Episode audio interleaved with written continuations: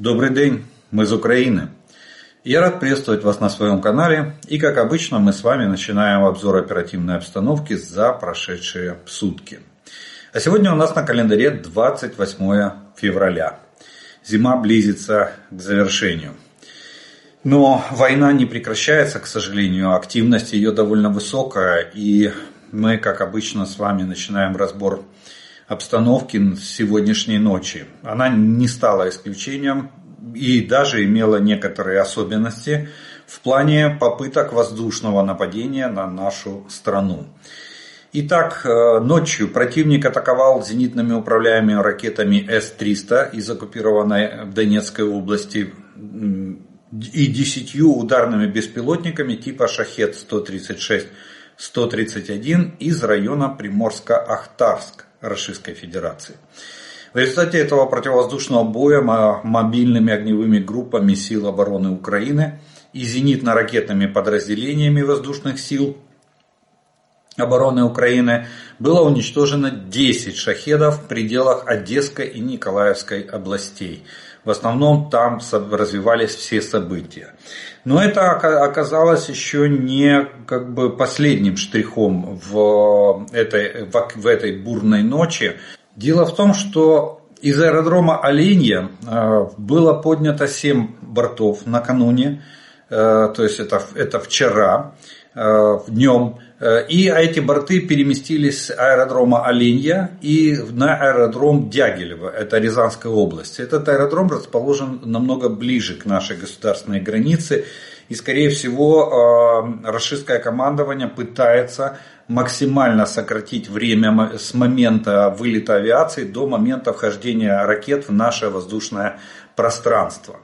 И вот э, сегодня ночью мы наблюдаем такую картину, что э, э, не со, 3 Ту-22М3, три стратегических бомбардировщика, ночью вылетели уже из аэродрома Энгельс-2 и подлетели к пусковым рубежам, вероятно, целясь по нашим южным регионам. Скорее всего, шахеды должны были быть совмещены вместе с ракетами типа Х-22.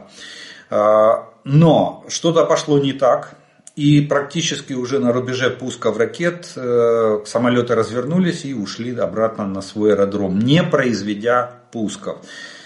Причины может быть две. Э, первое – это техническое состояние ракет или самолетов, то есть не сход ракеты э, на рубеже пуска.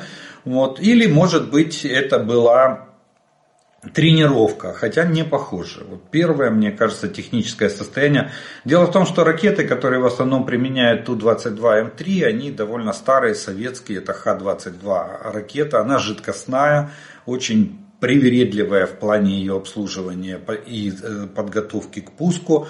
Ну вот вполне может быть Вполне может быть, что произошел какой-то технический сбой, в результате чего российское командование отменило ракетный удар и ограничилось только 10 шахедами, которые были а, сбиты нашими силами, силами а, ПВО а, сил обороны Украины. Вот такая вот бурная ночь сегодня прошла в в нашей, в нашей стране с вот такими вот приключениями российской авиации в воздухе. Ну а на суше? На, э, на суше произошло на линии фронта 102 боевых столкновения. То есть интенсивность боевых действий довольно высокая, даже я бы сказал очень высокая.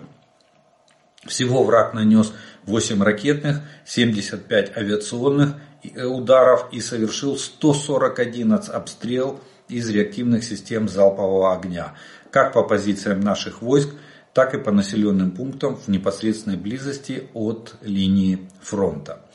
В результате этих российских э, террористических атак, к сожалению, есть погибшие и раненые среди гражданского населения.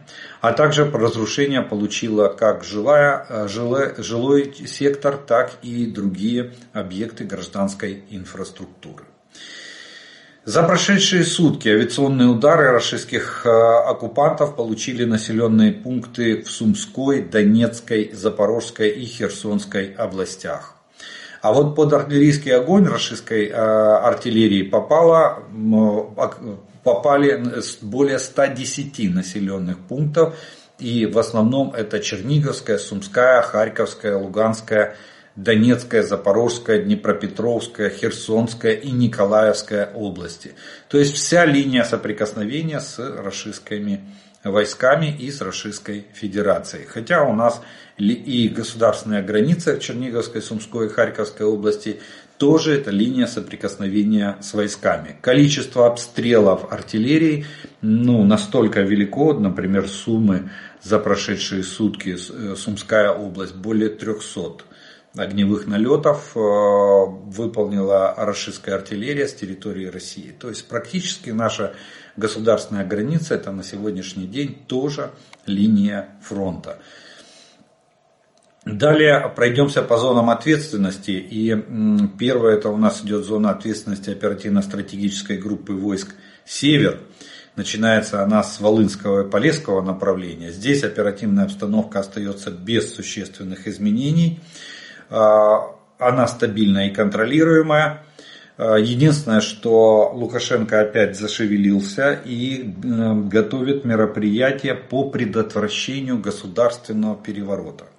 Вот у него опять, ну, выборы приближаются, на, в 25 году у него выборы, и э, ему уже мерещится везде, 30 лет у власти, ему везде мерещится, э, что вот оппозиция вот-вот подготовит или начнет э, государственный переворот по свержению его или устранению его от власти в Беларуси.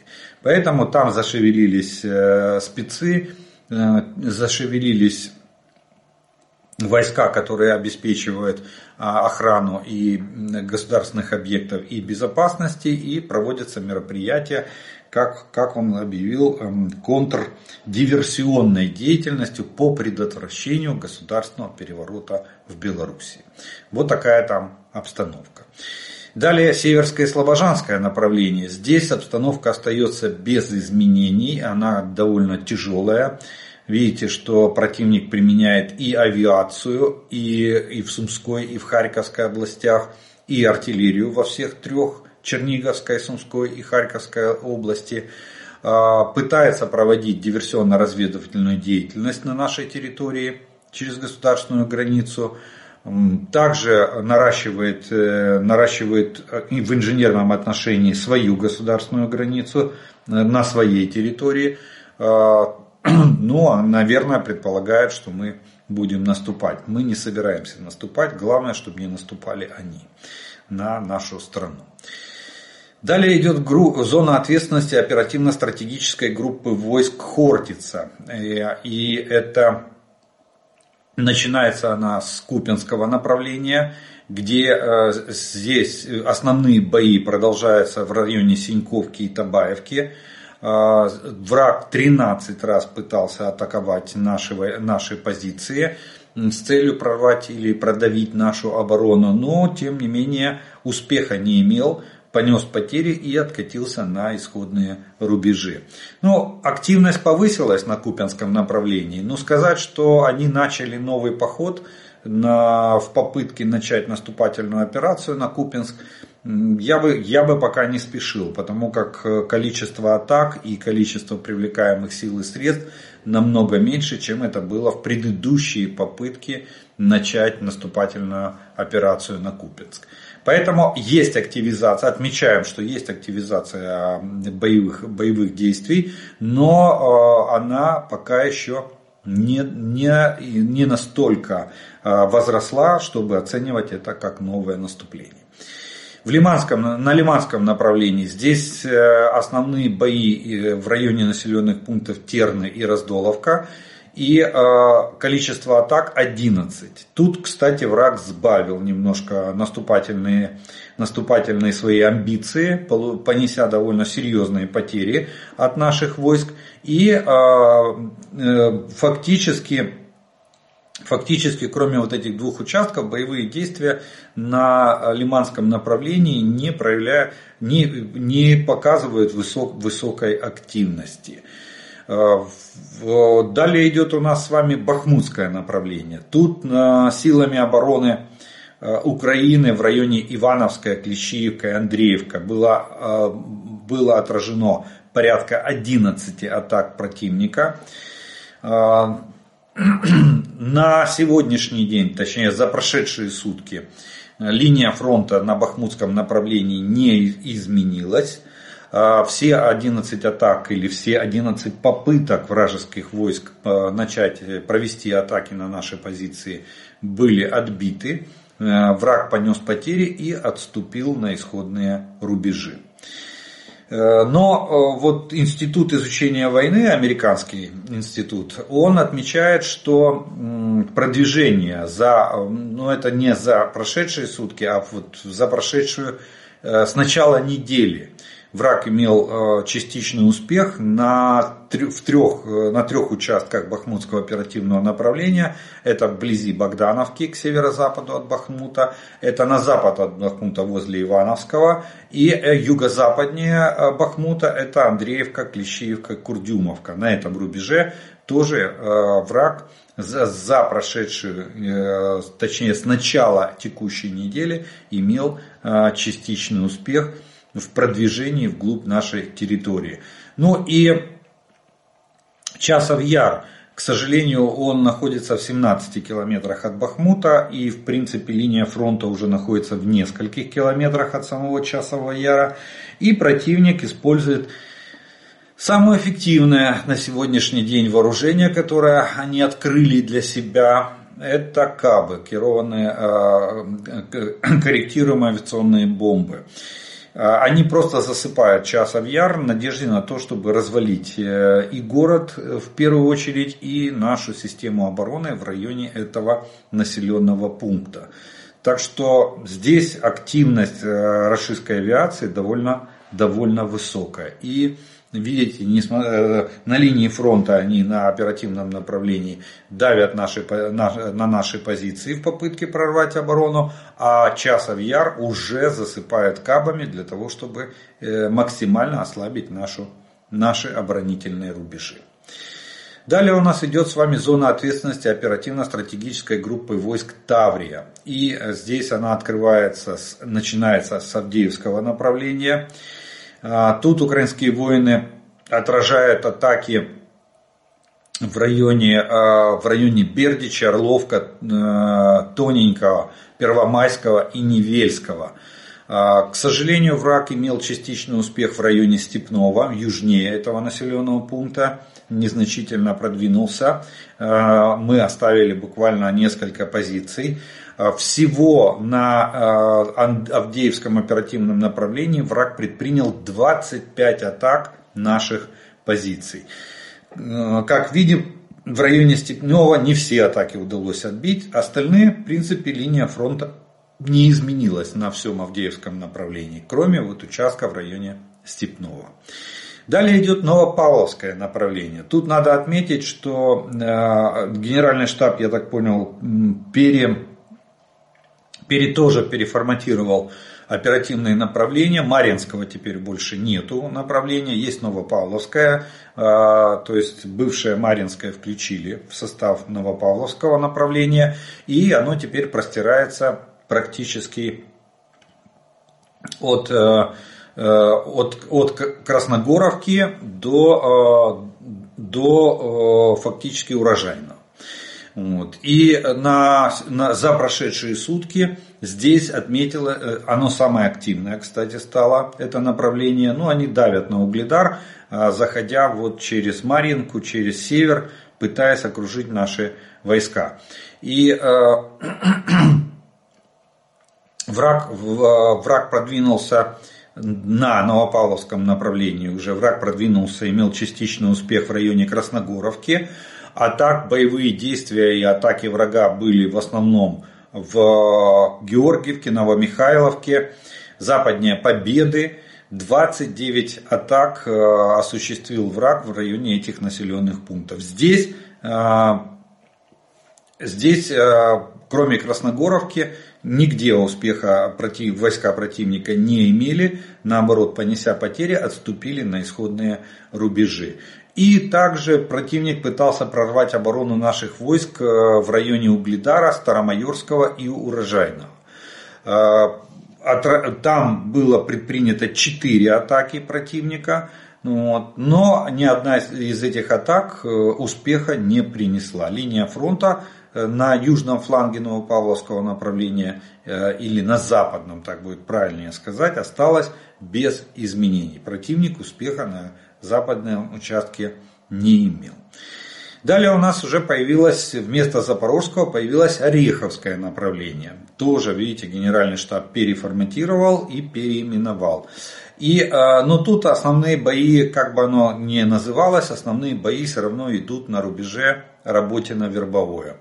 Враг очень сильно. 8 атак было предпринято противником э, в районе населенного пункта Малиновка и в районе населенного пункта Работино. В Работино идут бои. И как на окраинах города, так иногда в, в, этом самом, в самом населенном пункте, когда туда пытаются прорваться пехотные или моторизованные группы э, вражеской, вражеской, вражеской пехоты. Ну, не пехоты, десанта. А там в основном десантная дивизия воюет. Они надеются на то, что она окажет, окажется более успешной, чем простая, простая пехота из числа мобилизованных. Вот. Но и даже десантные дивизии не спасают положение для врага, наоборот, он несет потери и линия фронта остается без изменений. И у нас остается с вами э, группа войск, э, зона ответственности э, оперативно-стратегической группы войск Одесса. Здесь тоже враг продолжает, несмотря на значительные потери, враг продолжает штурмы наших позиций на левом берегу Днепра. Основные боевые действия там происходят. Правый берег подвергается серьезным обстрелам, продолжает, к сожалению, подвергаться. Но наш плацдарм на левом берегу сражается, э, наращивает боевые потенциалы. Кстати, враг немножко видно, ослабил. Э, есть у них проблемы с личным составом. Они в основном э, ввиду, ввиду недостаточного количества техники или, э, правильнее будет сказать, низкого процента укомплектованности частей техникой и вооружением, они проводят в основном пешие штурмы. А пешие штурмы вызывают огромное недовольство среди личного состава, потому как в этих пеших штурмах наши наши войска наносят, наша морская пехота наносит им ощутимые потери. То есть процент, э, процент потерь довольно высокий в ходе этих штурмов. А, так вот, в прошедшие сутки враг предпринял всего лишь одну попытку штурма наших позиций. Видно, это связано с морально-психологическим состоянием личного состава. Но этот штурм тоже оказался безуспешным. Э, враг, понеся потери, откатился на исходные рубежи. Плацдарм продолжает обороняться, продолжает сражаться. Далее, за прошедшие сутки авиация сил обороны Украины нанесла удары по 15 районам сосредоточения личного состава э, и техники врага. Также подразделения воздушных сил Вооруженных сил Украины уничтожили два истребителя-бомбардировщика Су-34 и четыре разведывательных э, беспилотника оперативно-тактического уровня э, типа Орлан-10. А подразделения ракетных войск и артиллерии нанесли поражение по четырем районам сосредоточения личного состава, вооружения и военной техники врага, по двум районам э, огневых позиций артиллерии врага, по э, одному средству противовоздушной обороны вражескому и по двум радиолокационным станциям противника. За прошедшие сутки общие потери, вражеские потери составили, э, э, выразились точнее в таких цифрах. В личном составе враг потерял 1060 российских оккупантов, в технике и вооружении потери составили в танках 14 единиц, боевых бронированных машинах 14 единиц, в артиллерийских системах 20 единиц, в средствах противовоздушной обороны 2 единицы, в самолетах 2 единицы, в дронах оперативно-тактического уровня 24 единицы, в автомобильной технике 47 единиц и в специальной технике 6 единиц. Вот такие потери понес враг на э, протяжении на протяжении прошедших суток в ходе, в ходе боевых действий, которые проводили силы обороны Украины. Сегодня в очередной раз хочется вспомнить службу безопасности Украины. И не просто вспомнить, а сегодня, 28 февраля, день рождения у главы службы Василия Малюка. Ну а главе службы Василию Малюку хочется пожелать крепкого здоровья и успехов в разгроме врага и обеспечении нашей безопасности, как внутренней, так и внешней. Ну, также хочется пожелать и побед на фронте. У нас на очереди Крымский мост, э, причем дважды уже служба безопасности Украины его взрывала. Бог любит Троицу. Надеемся, что и третий раз взорвет, но уже так взорвет, чтобы восстановлению этот мост больше не подлежал. Тем более об этом говорилось. А вообще, если серьезно, то хотелось бы а, вспомнить и достижения службы безопасности. В принципе, Василий Малюк принял службу не в самом лучшем состоянии. Мы помним, а, что, какое было общественное мнение относительно службы, какая была ситуация там. А, и приняв службу, он довольно в короткие сроки и навел порядок среди личного состава и персонала службы, сделал ее наиболее эффективной спецслужбой Украины на сегодняшний день. И, кстати, она по рейтингам доверия среди населения номер один сегодня, сегодня в Украине. А, сам он по себе а, лишних слов говорить не любит, а, интервью дает довольно редко. Причем за время пребывания на этом посту он ни разу не, не, не, не, не, не дал обещаний, которые не смог выполнить. Вообще он, кстати, даже делает акцент на то, чтобы, э, что в основном рассказывает нам с вами то, что уже сделано. А наперед, наперед больших, э, больших обещаний не дает. Но если уже и дает, то старается их выполнять. Ну а э, вообще вот я бы кроки э, маршрута или кроки развития спецслужбы под его началом напомнил бы из основных. Это создание уникальных э, дронов, надводных дронов э, Sea-Baby и Мамай. 11 российских кораблей, которые, с помощью которых были э, поражены. Далее участие службы безопасности в самых горячих точках. Спецназ, Центр специальных операций «Альфа» э, воюет на линии фронта и за линией фронта. Кстати, на счету э, Центра специальных операций 516 танков на, на, на сегодняшний день уничтожено. Топовые преступники, вспомните эти громкие, громкие дела по ликвидации предателей, таких как Кива, Татарский, так, э, генпрокурор так называемый ЛНР Горенко. Ну, список э, тут можно продолжать, там уже на десятки пошел счет э, предателей. Кстати, в одном из своих интервью Василий Малюк пошутил, что работа предателя, в кавычках работа, стала самой взрывоопасной в мире. Вот. Судя, судя по тому, как, как спецслужба Э, приводит, приводит в исполнение э, наказания этих коллаборантов и этих предателей.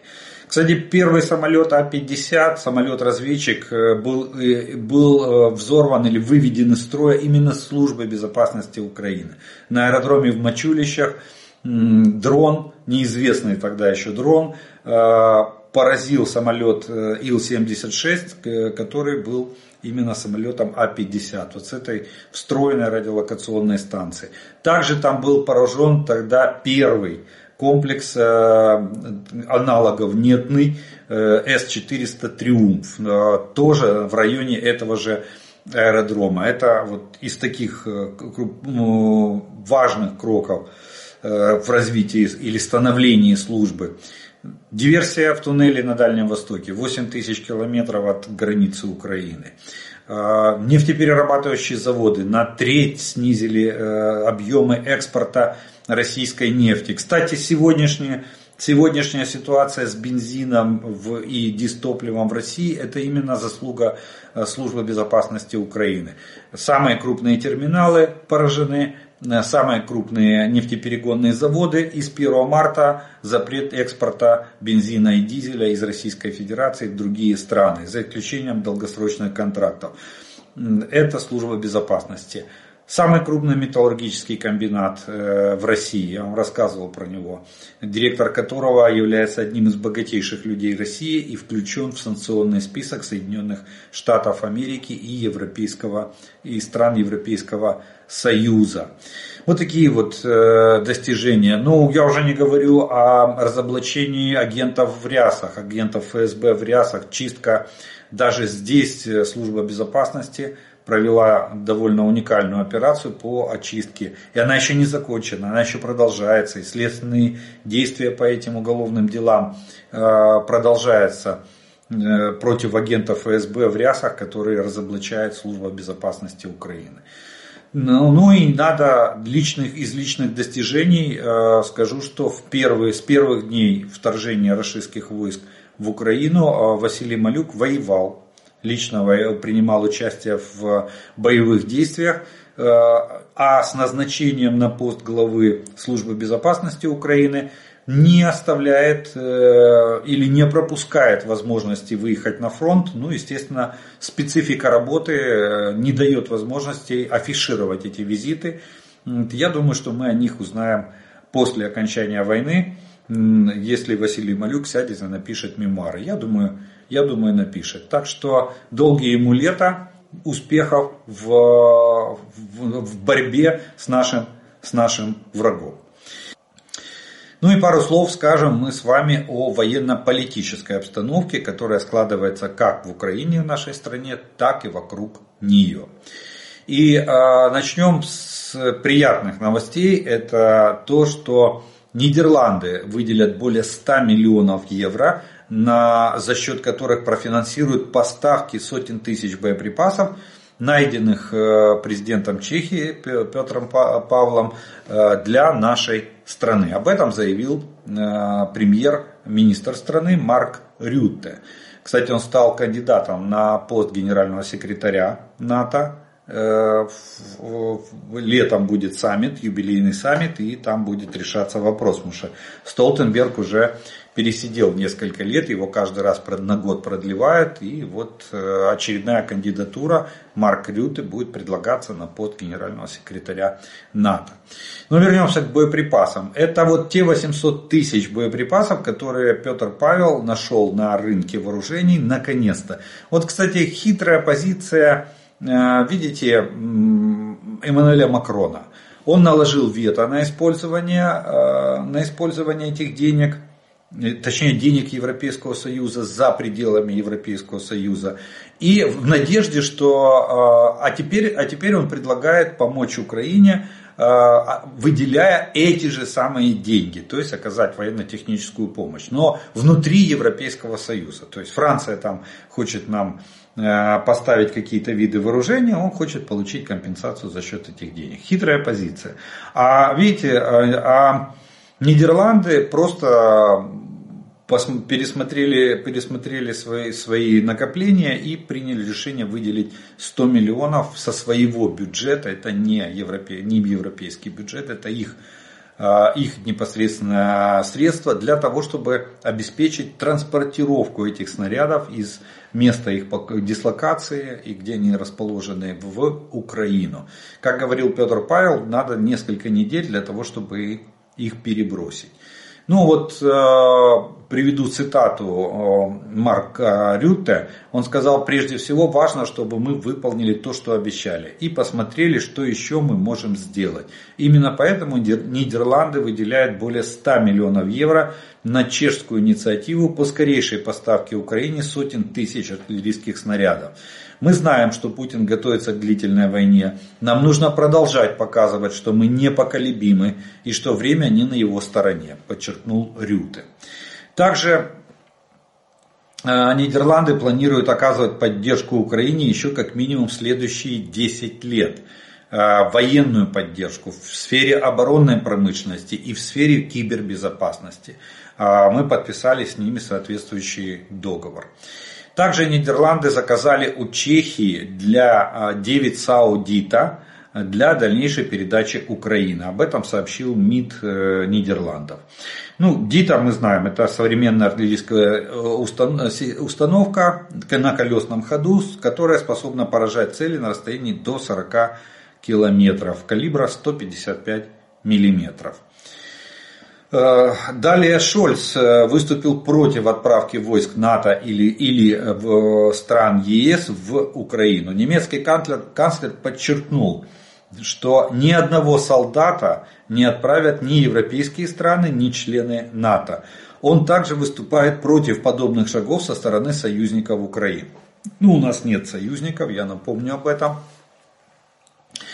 Э, и вот, внимание, тут цитата Шольца, она очень, очень интересно звучит. То, что было решено между нами с самого начала, остается в силе и в будущем. Никаких войск на земле, никаких солдат, отправленных европейскими государствами или странами НАТО на украинскую землю, не будет, отметил Олаф Шольц. Это то, о чем говорил Байден в первые месяцы войны, что НАТО будет максимально дистанцироваться от этого вооруженного конфликта. И, э, видимо, видите, договоренность, э, оказывается, есть не, не, не публичная о том, что никаких солдат, никаких войск никто отправлять не будет. Оружие, оружие боеприпасы дадут а солдат не будут. Почему? Потому что Россия сразу же расценит это как прямое вступление в войну на стороне Украины той или иной страны, чьи солдаты появятся здесь. Опять же, видите, какие популистские заявления со стороны Эммануэля Макрона а, вот такими э, пробный шар, я согласен, с одной стороны, но с другой стороны здравый смысл о том, чтобы расширить э, географию войны это даже, я бы даже сказал, наверное, больше похоже на провокацию со стороны Макрона, потому что это расширяет географию войны. Понимаете, это уже не вооруженный конфликт не между двумя государствами, это уже региональная война, если туда хотя бы еще одна третья сторона вмешается. А то, то, что и тогда уже переговоры Путин будет вести совсем не с э, нами, а с той страной, которая вступит. А если это будет несколько стран, которые э, могут представить себя как э, от Европейского Союза, могут представить себя как от НАТО, а могут представить себя как э, и просто как самостоятельные партнеры, напрямую помогающие Украине. В любом случае война приобретает характер региональный, в любом случае это выгодно России в плане ведения переговоров, в плане легитимизации Путина. Сегодня, сегодня переговорный процесс невозможен, а в случае расширения конфликта вполне могут вернуться к вопросу о переговорах.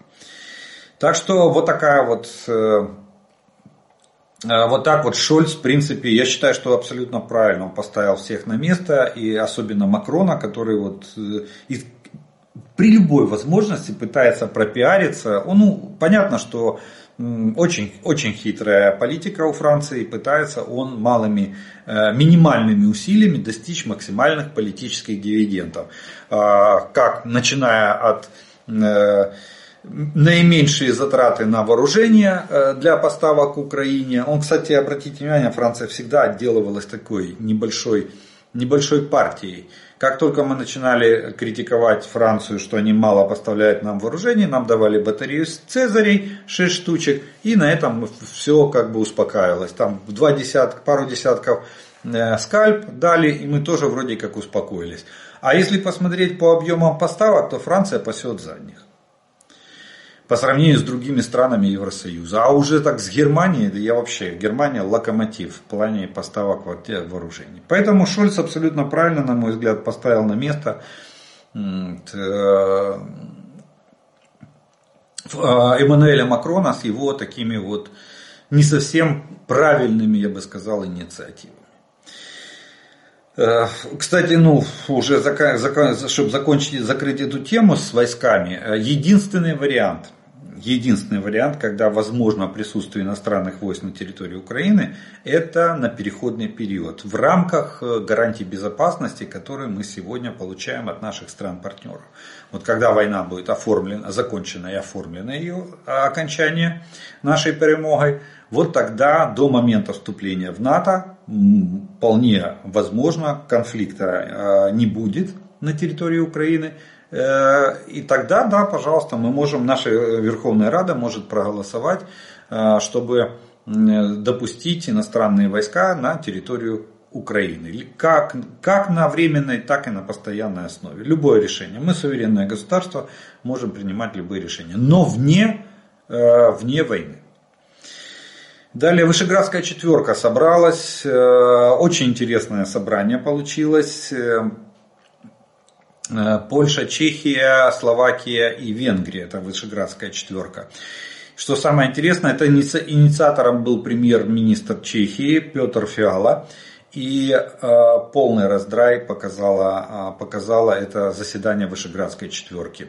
Я имею в виду в отношении, в принципе, это созывалось целью э, угрозы с целью как бы, разработки мер по предотвращению угрозы со стороны Российской, Российской Федерации странам Вышеградской четверки и помощи Украине в борьбе, за, а, в борьбе с агрессией Российской Федерации против нас.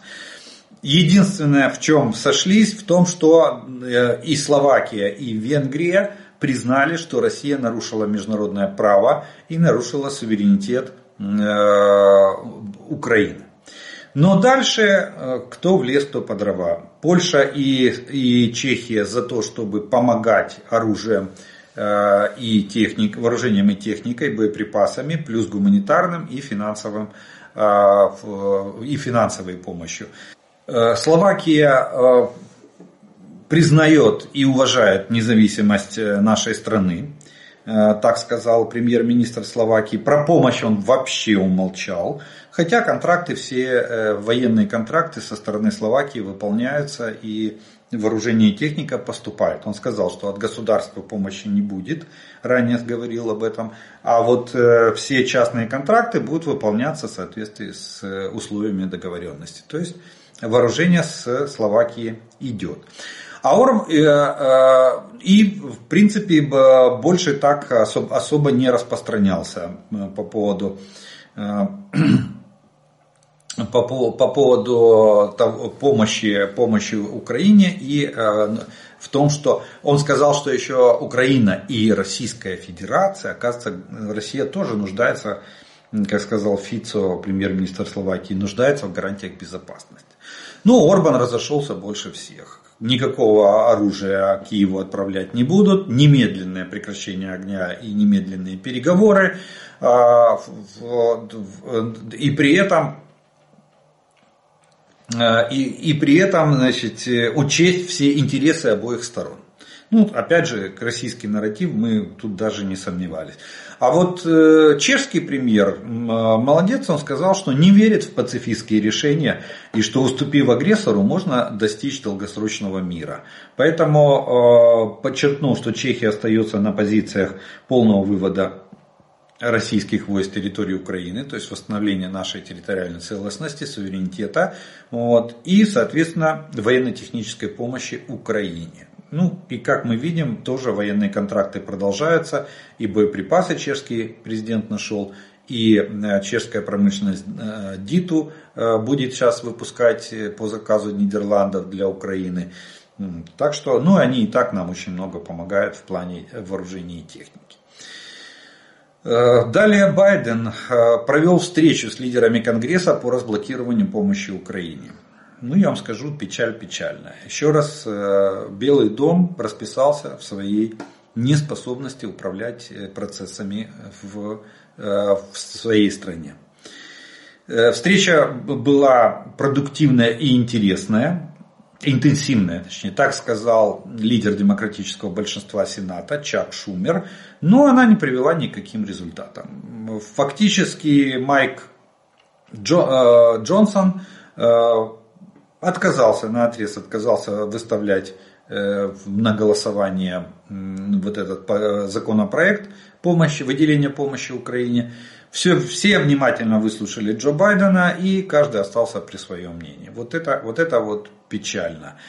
Как будет дальше? А, и вот Джонсон еще и подлил масло в огонь тем, что выйдя к журналистам после встречи с Байденом, он сказал, что главное это не помощь иностранным государствам, а главное это внутреннее положение в Америке, контроль за границей Соединенных Штатов – ну и все остальные, э, и все остальные внутренние вопросы в США, а уже потом, э, потом внешняя, помощь внешним, вне, э, другим государствам.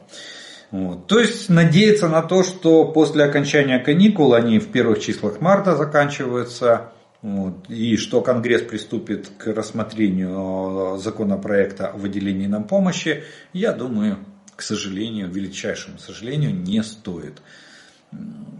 До выборов еще почти, э, почти 8 месяцев, э, но, э, но я, так, я так вижу, что администрация Белого дома уже не управляет процессами в, внутри, внутри страны. Трамп еще не, не, не началась предвыборная гонка, но Трамп, к сожалению, рулит в Соединенных Штатах. Вот такая вот печальная картина нарисовалась. Сейчас там пытаются задействовать процедуру, как обойти спикера Нижней Палаты Конгресса Соединенных Штатов. Ну, посмотрим, как это у них получится. Надежды на это становится все меньше и меньше. Так что надо продолжать работу с европейскими странами и э, э, рассчитывать в основном на помощь европейских стран. Также надо привлекать и страны, не присоединившиеся к нашей коалиции э, в формате Рамштайн, такие как Индия, такие как страны Ближнего Востока, возможно, возможно страны Балканск, Балканского региона, ну, вот, чтобы добыть немножко оружия, боеприпасов в борьбе, в противостоянии с Российской Федерацией. Э, ну вот и еще пару новостей мы из-за поребрика рассмотрим. Тут интересные очень моменты. Это первое. Россия хочет взять кредиты у Китая в юанях. Об этом Reuters сообщает. Переговоры с китайскими партнерами идут уже давно. Пока что решения нет. Мы обсуждаем эту тему в конце прошлого года на межминистерском диалоге, цитирует издание Reuters, министра финансов РФ э, Силуанова. Вот. Ну, это, это говорит о том, что если Россия ищет кредиты, внешние кредиты, значит казна пустая. И это очень хорошо. Э, денег нет, э, станок печатный они включить включили, а так как золотовалютных резервов нет, деньги обесцениваются, инфляция растет, цены растут. Э, нехватка уже ощущает отдельные регионы, ощущает либо запредельно высокие цены на продукты питания, либо нехватку с поставками тех или иных видов Э, видов товаров, тоже топливо, не зря наложили с 1 марта э, запрет на экспорт э, топлива за границу. Значит, внутри страны топлива уже не хватает. И да, мы знаем, что на заправках уже бывают очереди. Ну и э, самая интересная новость, вишенкой на торте сегодняшнего блока будет то, что Кремль э, не, не оставляет как бы милитарных настроений и Э, с Китаем дружба дружбой, а кости врозь, как говорится в одной известной поговорке. С одной стороны, хотя ведут переговоры, просят кредитов у Китая, видимо, чтобы потом не отдавать. А с другой стороны, Министерство обороны Российской Федерации проводит, э, проводит учения или это больше похоже на командно-штабную военную игру, э, на которой разыгрываются варианты, варианты войны с Китаем. То есть э, Россия не сбрасывает Китай со счетов как вероятного противника. Причем э, тут же массовость войны, э, тут же точнее соотношение сил сторон в обычном вооружении в пользу Китая, а не в пользу России. Это там получается на востоке, на востоке Российской Федерации ситуация абсолютно обратная. Если здесь у России кратное превосходство над нашими вооруженными силами, как в личном составе, так и в технике, то на Дальнем Востоке кратное превосходство э, Китая над Российской Федерацией в личном составе и технике. И, э, соответственно, Россия даже не рассматривает, я так, я, как я понял из тематики учения, Россия не рассматривает вопрос э, этот самый, войны конвенциальным способом, то есть обычными видами вооружения против Китая. Сразу рассматривается вариант применения ядерного вооружения для борьбы с э, огромными э, силами Китайской Народной Республики. А, об этом говорится в секретных военных документах. Критерии для ядерного ответа от вторжения на территорию Российской Федерации до более конкретных триггеров, таких как уничтожение 20% российских стратегических подлодок с баллистическими ракетами. То есть предполагается, что либо, допустим, это будет э, большое столкновение на море, где Китай, видите, Россия предусматривает, что они могут потерять до 20% э, стратегических подлодок с баллистическими ракетами, и тогда нужна, естественно, ядерный ответ. Нужен. И либо, если будет вторжение, сухопутное вторжение китайской армии, то, соответственно, опять же, надо наносить ядерный удар для того, чтобы остановить китайскую экспансию на территорию РФ. Это, кстати, о многих вещах говорит э, в плане отношений России и Соединенных Штатов. Это вот мы, мы наконец-то начинаем получать подтверждение той теории или той версии, когда а, Россия может стать союзником США в плане э, противостояния с Китаем. И именно поэтому, скорее всего, как я вам уже говорил неоднократно, Соединенные Штаты делают все, чтобы Российская Федерация не развалилась. Им нужна Россия целая. А, именно для того, чтобы противостоять Китаю. Тут они, а, тут они э, и это может объяснять затягивание этой войны на изнурение, чтобы здесь Россия пошла на уступки, на территории, э, на территории нашей страны, а на территории, а далее Россия стала э, союзником э, Соединенных Штатов в противостоянии с Китаем. Именно в вооруженном плане. Опять же, за счет России, вместо России, за счет, нет, за счет России на плечах на, на плечах России. Так, так можно охарактеризовать действия Соединенных Штатов. То есть Штаты хотят использовать Россию по полной программе. Здесь вынудить уступить, а на Востоке вынудить э, Россию вступить в противостояние с Китаем. Ну, это вариант, это версия. Я не, я не утверждаю, что так может быть. Но не зря. Понимаете, когда стратегически, если Россия называет э, Китай стратегическим партнером, с одной стороны, а с другой стороны в темной комнате в Генштабе проводят командно-штабную военную игру с э, вариантами, вариантами нападения Китая на Российскую Федерацию и ответным ядерным ударом по территории Китая, то извините, о какой дружбе может идти речь. Это как камень за пазухой, так? В Святом Писании написано. Вот у России камень за пазухой против, против Китая. Ну что ж, на этом мы с вами первый раздел нашего обзора оперативной обстановки закончим. Я по традиции сделаю паузу. Вас по традиции приглашаю подписаться на мой канал, кто еще не подписан. А кто смотрит это видео, прошу поставьте ему лайк. Тогда его смогут увидеть как можно больше людей. И через некоторое время мы с вами продолжим.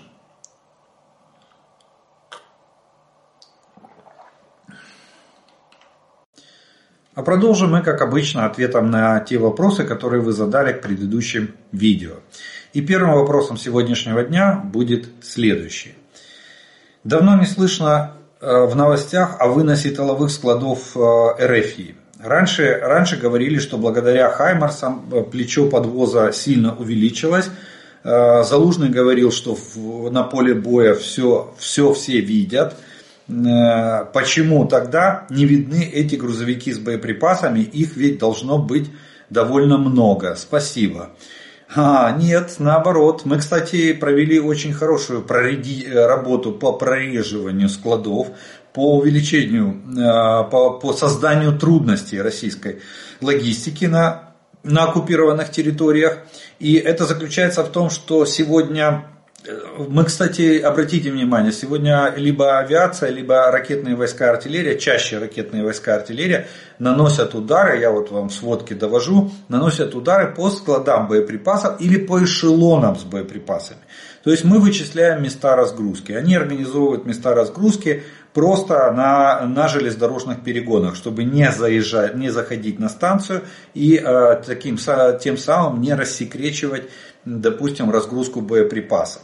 А, они стараются выгружать небольшими партиями боеприпасы, а перевозка боеприпасов уже не осуществляется, как э, было э, во время Бахмутской оборонительной операции, когда, точнее нет, когда Северодонецкая была оборонительная операция, то российское командование возило боеприпасы фурами, они, наши зерновозы крали наши зерновозы и, накрывая тентом кузова, таким образом перевозили боеприпасы. Старались как можно больше. Потом стали, стали создавать небольшие полевые склады, и возили, возили, да, действительно возили Уралами. Сегодня Уралов уже практически не осталось. КАМАЗ большая редкость, Урал большая редкость. Сегодня, чтобы вы понимали, боеприпасы возят буханками. Вот этот УАЗ 452, э, который, который э, в народе называют буханка, э, он, он одна из самых распространенных машин сегодня по обеспечению логистики среди российских войск. Э, есть еще перемещение и на грузовиках, я не отрицаю это, но сами склады по своим объемам, по, своим, по своему месту расположения стали более мелкими и более рассредоточенными. Сегодня довольно тяжело найти склад, где, э, э, где находятся боеприпасы для того, чтобы его уничтожить. Поэтому они, вот перевал, и перевалка идет, просто приходят несколько САУ, допустим, загружаются и, и уходят. А до этого в лесу прячут эти ящики. Кстати, один из, эм, одно из последних видео, которое распространяется сейчас в сети, это как раз уничтожение вот такого небольшого полевого склада, где они на, э, накопили там немного боеприпасов, туда попадает FPV-дрон, начинается, начинается пожар, и э, расисты начинают, хватаются за лопаты, начинают пытаться землей сбить пламя, засыпать эти ящики, чтобы они перестали гореть до детонации. Ну, потом прилетает наш артиллерийский боеприпас и помогает этому складу сдетонировать вместе с этими расистами, которые его, которые его пытаются тушить. Вот, вот именно поэтому мы сегодня не наблюдаем вот эти большие колонны, большие машины типа зерновозы, перевозящие боеприпасы, Сегодня прибытие, прибытие нескольких вагонов с боеприпасами это уже э, большой секрет и большая тайна, которая осуществляется обычно под покровом ночи. И то мы, разведка наша вычисляет, и периодически мы наносим огневые удары по таким складам.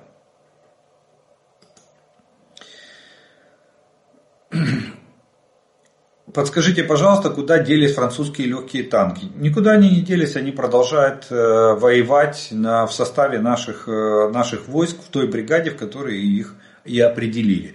Единственное, что мы сделали, мы изменили тактику их применения. Сегодня эти танки э, практически выполняют роль полевой артиллерии. Там же пушка 105 миллиметровая стоит. И они, они не выходят на прямую наводку, а применяются с закрытых огневых позиций Э, за боевыми порядками наших войск, в поддержке наших войск в ходе боевых действий, либо обороны, либо наступления, в зависимости от того, что выполняет пехота. Но они есть, они на месте и а, работают в качестве, а, в качестве полевой артиллерии. Доброго вечора. Сьогодні на Сумщині рекордна кількість обстрілів. На Сумщині за день майже 300 вибухів внаслідок обстрілів з Російської Федерації. Дві людини загинули, вісім поранених. Обстрілів там зазнали зазнали громади і цілий перелік, там більше 10 громад Сумської області, які зазнали цих обстрілів. Прокоментуйте, будь ласка. Ну тут, в принципе, комментировать особо и нечего. Проблема, проблема в том, что э, Российская Федерация старается максимально вести э, и такой беспокоящий огонь, это называется в артиллерии, когда не дают возможности передохнуть или расслабиться. И мы не знаем, это либо начало, начало там артподготовки серьезной, либо это просто беспокоящий огонь. Э, под прикрытием этого огня на нашу территорию могут проникать диверсионно-разведывательные группы, что они периодически и делают. Пока идет огневой налет, мы все отвлечены на этот огневой налет, пытаемся вызвать э, нашу артиллерию для того, чтобы подавить огневые средства противника. В это время где-то на другом участке по ДРГ противника пытается пересечь нашу границу. А, к сожалению, у нас не хватает, видите, у нас с боеприпасами огромная проблема, ну и с артиллерией тоже не сильно, не сильно разгонишься, у нас э, ми, минимум а, артиллерийских систем на сегодняшний день. А, а так, по, по большому счету, надо было бы поставить на боевое дежурство кочующие артиллерийские группы, которые бы э, перемещались и э, наносили ответное поражение по средствам огневого поражения противника. А так надо было бы сделать в классике. Но таких сил и средств, к сожалению, у нас нету. Вот. Поэтому, а Российская Федерация может себе позволить поставить артиллерию и просто лупить по нашей территории, не давая нам возможности перекинуть войска на другие оперативные направления, чтобы их усилить. Мы вынуждены там держать войска, вынуждены сидеть под огнем. Ну а для местного населения скажу так, что э, пока у нас нет силы и средств борьбы с этим явлением, то э, желательно, конечно, из приграничной зоны Э, эвакуироваться, как предлагают местные власти, с целью, с целью обезопасить себя, свою семью. Потом, потом будем, после войны будем возвращаться все в свои родные дома, э, восстанавливать и обживать их, и обживать их по новой. Может у кого-то повезет дом, и его, его жилье уцелеет, его хозяйство уцелеет. Хотя в этой страшной кровавой войне в это, в это поверить очень и очень сложно.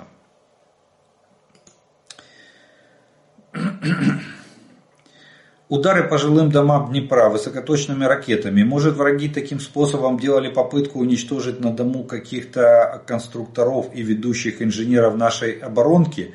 Ну, скажу так, что э, по логике вещей э, нет, конечно же, нет. По логике вещей конструктора и люди, представляющие государственную ценность, должны быть эвакуированы из э, опасных мест. И я думаю, что это давным-давно сделано скорее всего, эвакуация уже произведена.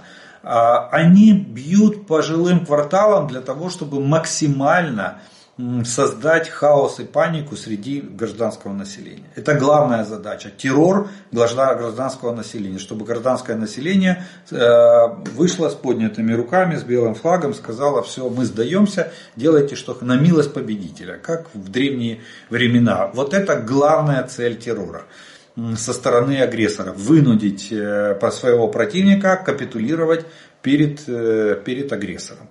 Поэтому это будет продолжаться до самого, до самого конца войны. Если будут средства защиты у нас, э, то может быть как-то ситуация улучшится, если их будет достаточно. Допустим, я имею в виду от ракетных ударов защитить там Днепр. Для этого нужны средства ПВО. Четыре Патриота, не, точнее три Патриота и один Самти не решают проблему нашей всей страны, особенно приграничных районов, к сожалению.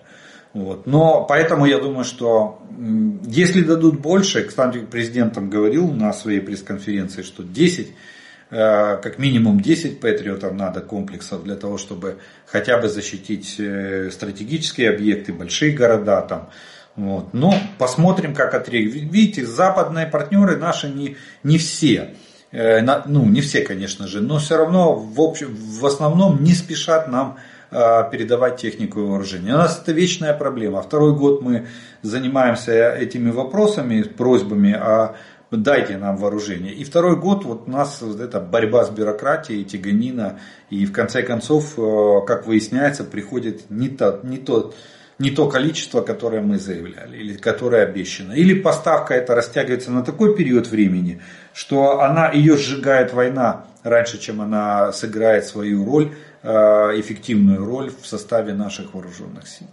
То есть пока по чайной, по чайной ложке в час дают вооружение, оно успе... мы, мы же несем потери, это же война, как бы, процесс обоюдные. Они нам наносят потери, мы им наносим потери. И, соответственно, техника, которая поступает, она тоже выходит, выходит из строя. В конечном итоге, когда придет последний танк, первый уже давным-давно э, сдан в металлолом в результате, в результате огневого поражения противника.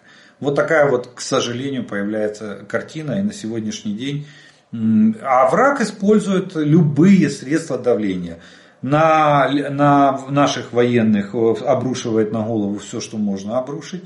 Вот сейчас это они сели такое на конь, э, сели на коня в плане этих кабов, а они их освоили и ведут интенсивную, интенсивные атаки на, на наши подразделения. Ну а мирное население, мирному населению достается вот эти ракетно, ракетные удары которые они наносят по, территории, по нашим городам и наносят их по жилым кварталам наших городов. В жилые кварталы легче всего целиться. Выбираешь, выбирает на, на карте точку, середину жил массива и туда валят ракету. А не промахнешься, что называется. Все равно попадет в какой-то дом. Не в один, так в другой. Вот. Э, не, в, не в дома, так во, во двора вынесет все окна, вон, э, как, это было, как это было в предыдущие ракетные удары. Поэтому, к сожалению, таков у нас враг. Бесчеловечный, жестокий и коварный.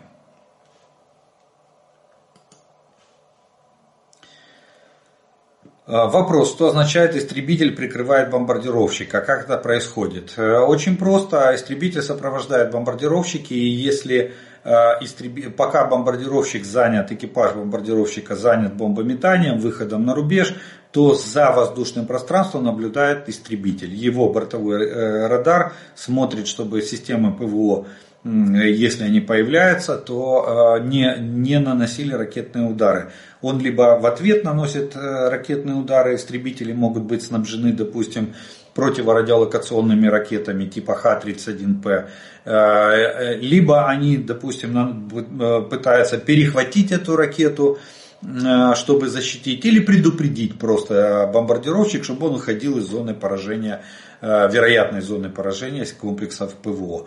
Но если появится у нас, к сожалению, пока нет такой возможности, но если появится в воздухе наша истребительная авиация, то, конечно же, она, она должна дать бой э, вот этим вот бомбардировщикам, и тогда истребители выполняют э, идут, в, идут на встречный бой и защищают таким образом, отвлекая на себя э, противника, защищают таким образом бомбардировщики. Это старая классика времен еще там с Первой мировой войны. А, вот во Вторую мировую войну она получила свое такое основное развитие, когда бомбардировщики шли строем. А, единственное, что дальние бомбардировщики очень тяжело прикрывать, но у истребителей довольно короткий запас времени нахождения в воздухе. Вот. Но здесь, э, ввиду малых расстояний, истребители всегда сопровождают. Кстати, даже разве самолет-разведчик А-50 тоже а, сопровождал, сопровождал Су-35. А, и там вопросы его сбития тоже говорили, что вроде как два самолета было сбито. И ну, про второй, или Су-34, он, кстати, истребитель бомбардировщик, он имеет двойное назначение. Вот. Так что и А-50 тоже сопровождали самолеты. Они всегда сопровождают Э, кто-то выполняет одну задачу, а кто-то прикрывает э, выполнение или обеспечивает, так правильнее сказать, обеспечивает выполнение этой боевой задачи э, другими, другими самолетами.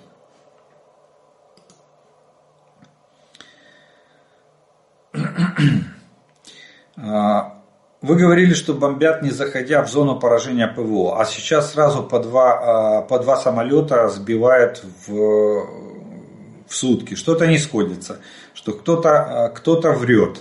Э, дело в том, что наоборот, э, это, это не, не кто-то врет. Раньше, да, раньше у Российской Федерации было преимущество.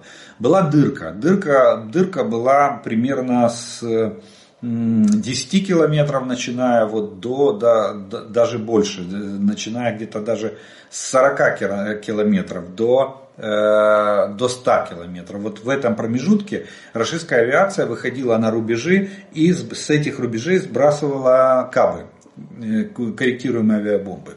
Э, почему? Потому что КАП летит на 60-70 километров, значит за 50-60 километров от линии фронта можно его смело сбрасывать. И туда ничего не доставало. Патриот поставить мы на передок не можем как бы кто бы там что ни рассказывал, у нас их всего три штуки, и рисковать таким образом, снимать его в глубине страны и ставить его на передок, подвергая опасности, я думаю, что вряд ли, вряд ли такое возможно. Хотя некоторые открытые источники, особенно западные, говорят, что вроде бы как наше командование пошло на риск, и там сняли, и на сам сняли, он до 40 километров достает, кстати, неэффективно, потому что ну, недостаточно дальности. И э, вроде бы один сняли, там, и он кочующий там вдоль линии фронта. Но а сам, и, и для, того, чтобы, для того, чтобы достать эти самолеты, нужно средство ПВО, которое где-то 60, где-то берет 70-80 километров максимальная дальность. Вот. Я думаю, что нашли такое средство ПВО, а, которое сбивает вот эти российские самолеты. И на сегодняшний день, я так понимаю, чем дальше, тем больше мы будем сбивать, потому что уже безопасного, не входя в зону поражения средств ПВО ближнего радиуса действия, то есть примерно на 20-40 километров, не приближаясь к линии фронта, с дистанции там, 50-60 километров смело сбрасывали кабы, то теперь этот, этот брешь мы потихонечку, эту дырку мы начинаем потихонечку закрывать. И, соответственно, мы наносим э, огневое поражение рашистским самолетам именно на такой дистанции. Кстати, вспомните, первая тройка сушек Су-34 была сбита на удалении 50 километров от линии фронта. То есть там как раз, где они примерно сбрасывали кабы, которые летели по Херсону и по нашим войскам на левом берегу Днепра. Вот. Так что э, теперь, э, я так понимаю, что у нас появилась возможность э, сбивать, и дальше мы будем продолжать сбивать российские самолеты до тех пор, пока не приземлим всю российскую авиацию. Ракет у нас на это точно хватит. А, как Российская Федерация должна реагировать на два года СВО? Парад устроить? Кстати, могли бы устроить парад. Любит же Путин эти скрипы и парады. А я сейчас объясню, почему, почему не отреагирует. А, а, а это что, праздник? Конечно, для Путина это праздник. Он же затеял, затевал. Он же великий их собиратель там, э, якобы земель э, российских. Вот. Э, по всем, по всем СМИ об этом сказали, а, а парады по этому, по, по этому случаю ни к чему. Это Укра... Э, э, ну, а тут комментарии вам написали к вашему вопросу. Наверное, отчитаться за два года СВО было бы неплохо. За, выполнение, за выполненные результаты, большие потери и позор на весь мир рассказать. Вот, кстати, вы не правы абсолютно, потому что федеральные каналы сделали все, чтобы умолчать о второй годовщине вторжения российских войск в Украину. Так что в России все средства промолчали, чиновники не комментировали, Путин там или кто, кто, кто, кто его изображает, тоже не комментировали. Э, это событие. Промолчали, потому что нечего сказать на сегодняшний день. Даже взятие Авдеевки, и то не, не, стало, не стало, как мы и говорили, взятие Авдеевки не стало таким э, пиар-компанией, э, не, это самое, что, что они там победили чуть ли не, не во второй раз Берлин взяли. Как это пытались сделать с Бахмута когда-то, то теперь даже с Авдеевки даже они попытались это сделать. Завтра там вроде бы как э, Путин собрался обращаться к федеральному собранию, там ежегодное его выступление перед э, федеральным собранием. Посмотрим, что он там вспомнит, не вспомнит, какие итоги подведет. Расскажет о 400 э, тысячах потерь, о, о тысячах танков, о десятках тысяч уже боевых бронированных машин, о сотнях сбитых самолетах, о 11 потопленных кораблях вот подведет итоги э, двух лет военной кампании, которая не достигла ни одной ни военной, ни политической цели в, это, в этой кампании. А наоборот, э, пришлось свернуть Северный фронт, э, пришлось отступить за, на левый берег Днепра, и фактически вот юго-восток Украины сегодня остается еще под оккупацией, пытается пыжиться, надувается, не, не, не, несмотря на э, потери проводить наступательные операции, которые не приносят э, желаемого результата. Я не беру сейчас продвижение, э, вот это частичные успехи на, на поле боя, это не результат наступления. Это, это фактически провал военной операции, когда такие, ценой таких потерь продвигаются на несколько сотен метров в, на, на линии фронта. Так что Э, по идее, должна была быть пафосность, должна была быть э, эйфория победы, эйфория праздника, достигнуты, достигаемый цель. Даже, даже Путин побоялся сказать свою дежурную фразу, что СВО идет по плану. Вот, вот даже что э, не, может, не может на сегодняшний день уже Путин высказать в прямом эфире. Хотелось бы знать, как получает боевой опыт армии стран, которые не воюют. Я предполагаю, что э, их военнослужащие являются, являются собирателями так, такого опыта, которые воюют в составе, в составе этих иностранных армий. Интересно, как это работает в реалии. Но в реале это работает именно, именно таким образом. Смотрите, есть э, э, есть военнослужащие, которые прошли войну, да, они приобрели соответствующий боевой опыт. Они знают особенности ведения войны на этом театре военных действий и с, именно с этим противником. Эти люди сначала рассказывают свой опыт, аналитики его анализируют, обобщают и выдают, э, выдают инструкции или методики создаются на основе рассказов а, очевидцев, создаются методики обучения личного состава ведению боевых действий именно по такой тактической схеме. По такой, по другой тактической схеме, в разных ситуациях, в разных условиях и так далее. Потом это, это первый способ передачи боевого опыта. Второй способ передачи, когда непосредственно участники боевых действий становятся инструкторами и обучают личный состав. И этот личный состав, естественно, уже учится в навыках, э, вновь приобретенных в ходе боевых действий. Так выглядит передача опытом. Потом это все оформляется в боевые уставы, в инструкции, в методики и дальше внедряется, внедряется в жизнь. Но войска э, обучаются именно, именно такому варианту ведения боевых действий. Кстати, это одна из ну, как бы реалий жизни, почему, а, почему появилась поговорка, что генералы готовятся к прошедшей войне. Потому что никто не может предугадать, какая будет будущая война. А, поэтому готовят, готовят войска на основе прошедших войн, из боевого опыта этих войн, а уже когда начинается новая война, тогда а, жизнь заставляет или поле боя диктует свои условия, и войска начинают приспосабливаться к реалиям новой войны на основе боевого опыта предыдущих войн. Вот так, вот так работает эта система, а, система передачи боевого опыта и его использования в последующих вооруженных конфликтах или в последующих войнах.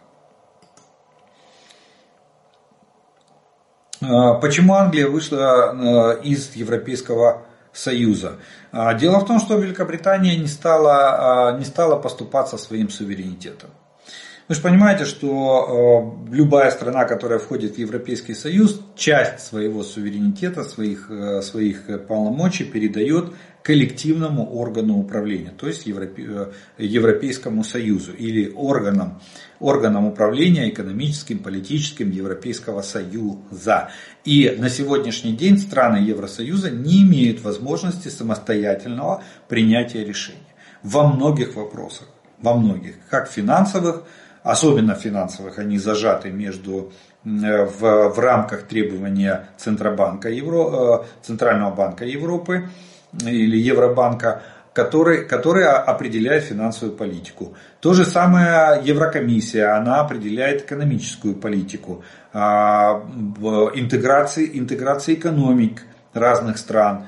Ну и так далее. Воен, ну, с, с военным союзом в Европе туго, они пользуются услугами НАТО, это не, не, как бы, не их структура, вот, это международная структура. Поэтому Великобритания, кстати, Великобритания именно прошла процедуру э, выхода э, Брексита, выхода из Евросоюза именно тогда, когда э, стал вопрос, ребром стал вопрос о введении, о вступлении Великобритании в финансовую часть Европейского Союза. То есть, когда надо было принять решение фунты поменять на евро, вот тогда британская корона, это было, я так понимаю, это было решающим фактором в, в принятии решения о э, проведении, о проведении референдума относительно выхода из Евросоюза.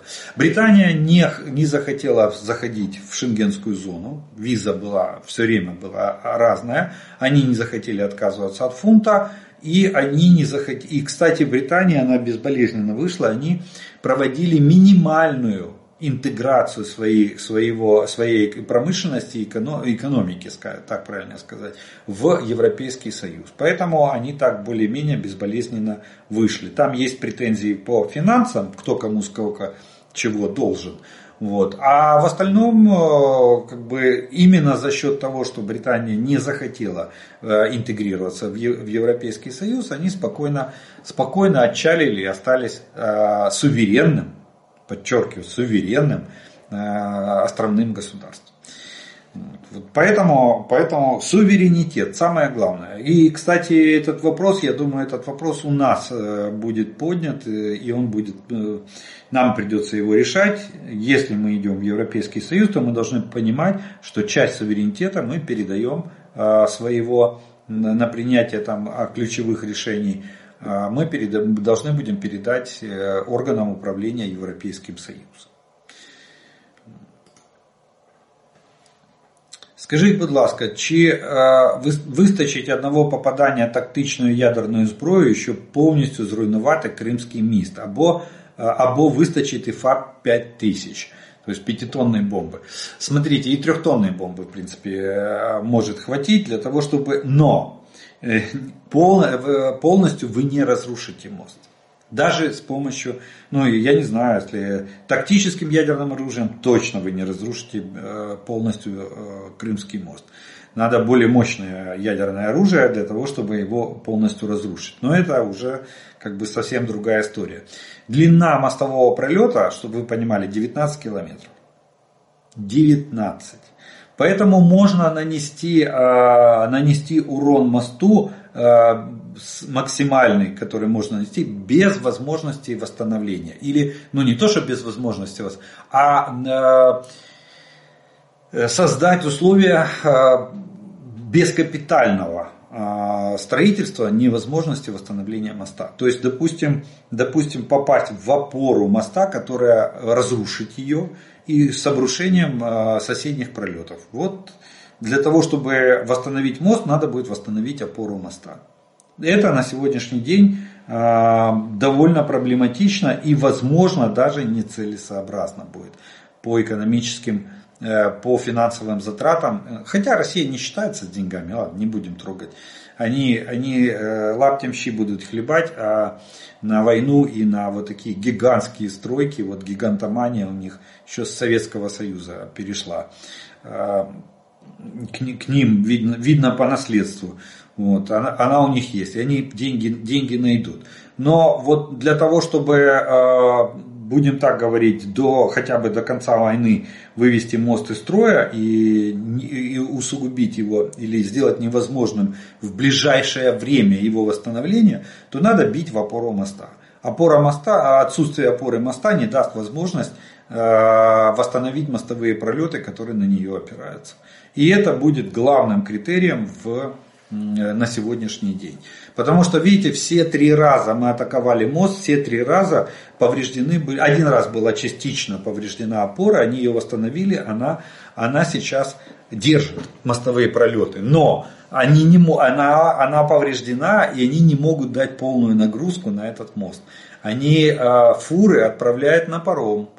Тяжелую технику они отправляют на паром. Даже автобусы идут на паром. Только легковой транспорт идет через мост. То есть мы его повредили, он уже не, не выполняет основную свою функцию.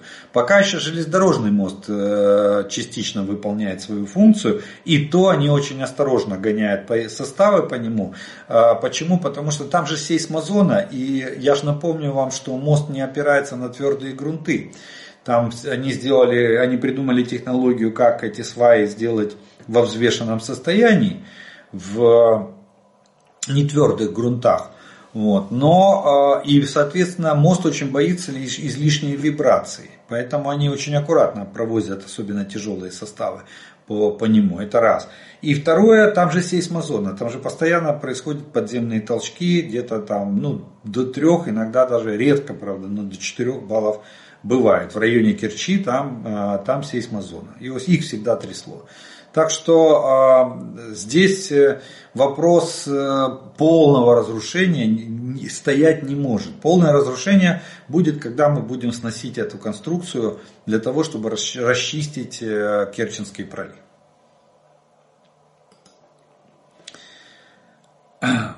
Вопрос. А если Молдову при э, эскалации Приднестровского конфликта вынудит подписать так называемый Минск-1, как результат невыгодный для Молдовы и не для Украины с э, молчаливым согласием Евросоюза. Например, не привлекать третьи страны для помощи в замен на мир – ваше мнение по этому поводу? Ну, во-первых, у Молдовы есть уже Минск-1, свой Минск-1. У них есть договор, по которому они а, интегрируются и сотрудничают с этим Приднестровьем. Кстати, вот э, даже решение вопроса, так называемый приднестровский вариант, Российская Федерация не смогла реализовать на, в Украине, в нашей стране. Почему? Потому что в Приднестровье им удалось э, сохранить всю промышленность, там, там в основном, и Молдова не может без этого Приднестровья существовать. Большая часть промышленности находится именно на, на территории Приднестровья. У нас э, отвал этих частей регионов Донецкой и Луганской областей и Крыма включительно не привел к тому, что Украина, э, это, кстати, к вопросу, э, Донбасс там всегда кормил Украину. Да нифига. Донбасс был, э, в том числе получал и дотации от Украины в плане развития, развития промышленности и индустрии. Что-то он зарабатывал, что-то что доплачивала, доплачивала центральная, центральная власть, то есть государство. Вот. Поэтому отвал этих территорий, а, оккупация этих территорий э, Российской Федерации, она не привела к тому, что мы пришли, там начали, ой, да нам надо вот это, да нам надо то, мы без этого не можем. Нет, и вот, и вот это привело к тому, что Приднестровский вариант у нас э, стал невозможным. И нам удалось 8 лет пропетлять, э, но, правда, избежать войны все равно не удалось. Так вот, э, в Приднестровье там совсем другая ситуация. Во-первых, э, там неким начинать войну на сегодняшний день. Сейчас Молдова занялась немного своими спецслужбами, силами и армией. Вот, они ее усиливают. Ну, и поэтому, чтобы они там не проголосовали в этом Приднестровье, они никем не признаны на сегодняшний день. Поэтому их, э, их голос это как глаз вопиющего в пустыне. Да, они там просят Россию помочь. Но Россия ничем помочь не может, потому что Приднестровье анклав между Молдовой и, э, и Украиной. И никто туда никого не пропустит. Э, наблюдатели могут там приехать любые, если их пропустит Молдова через свое воздушное, потому что единственный путь это авиация. Это через Кишинев э, залететь в Молдову на самолете и потом Э, попасть на территорию Приднестровья. Если Молдова, Молдова пустит, значит они туда попадут. Если не пустит, значит никто туда, э, никто туда и не попадет. Поэтому тут говорить о том, что они там устроят войнушку, кого-то напугают, а Европа промолчит. А Европа сегодня не промолчит. Большая часть Европы сегодня прекрасно понимает, что это такое. Э, что там Путин введи войска или Путин помоги, они, э, вот это они уже увидели на нашем примере. Сегодня все прекрасно понимают, что такое э, сепаратизм и что такое русский мир. Поэтому сегодня Европа молчаливо смотреть на ситуацию в Приднестровье не будет. И я думаю, и, а силы средств России для того, чтобы развить там какую-то критическую ситуацию, создать панику и хаос, на сегодняшний день ни средств, ни возможностей у Российской Федерации нету.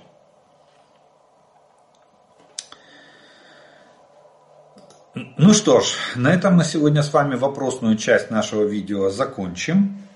Э, и э, у нас остается третья часть, это комментарии, приветствия и пожелания, которые вы прислали к предыдущим видео. И первый комментарий сегодняшнего дня прозвучит следующий. Странно, что на надводных дронах не используют подводные крылья. Это скорость и экономия топлива за счет меньшего сопротивления. Ну да, но это и демаскировка дрона. И он над водой будет хорошо заметен. Дніпро з Україною і Ізраїлем до перемоги. Одеса вітає. Дякую за за информацию. Слава Украине. Ну, вот такое сообщение, я его все время зачитываю, не знаю с какого языка, э, ну, читается оно примерно так. Тусен так. Щоб вступити в Євросоюз, потрібна проукраїнська влада. Ну, такое вот пожелание.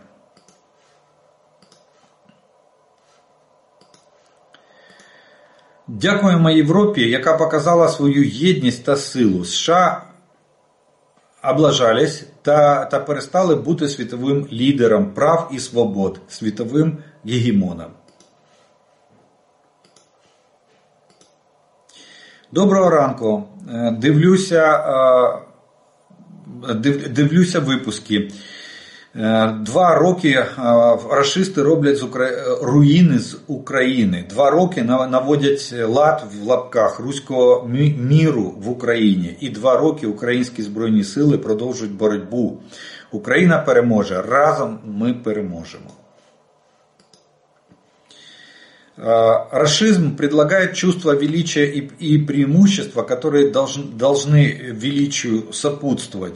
Уважение других народов – поклонение, э, поклонение подчиненных народов, богатство. Это чувство должно придать самому, самому последнему россиянину, ничего не достигнувшему в своей жизни, смысл его существования. Оно должно убедить даже беднейшего, всю жизнь не выезжавшего за пределы своего места жительства человека в его превосходстве над людьми любой другой страны. Ну, это одно из, э, одно, один из критериев определения фашизма или нацизма. А, большой разницы нет. Ну что ж, вот на этом мы с вами сегодня обзор оперативной обстановки за прошедшие сутки закончим. А, я благодарю вас за ваше внимание, за то, что вы за ваше время, что вы досмотрели до этого момента. Как обычно, приглашаю подписаться на мой канал те, кто еще не подписан. А, тем, кто смотрит это видео, пожалуйста, поставьте ему лайк, тогда его смогут увидеть как можно больше людей. Ну, от себя добавлю слова благодарності спонсорам і тим, хто допомагає моєму каналу. Ну а ми з вами продовжуємо вірити в силу оборони України. Перемога наша, слава Україні!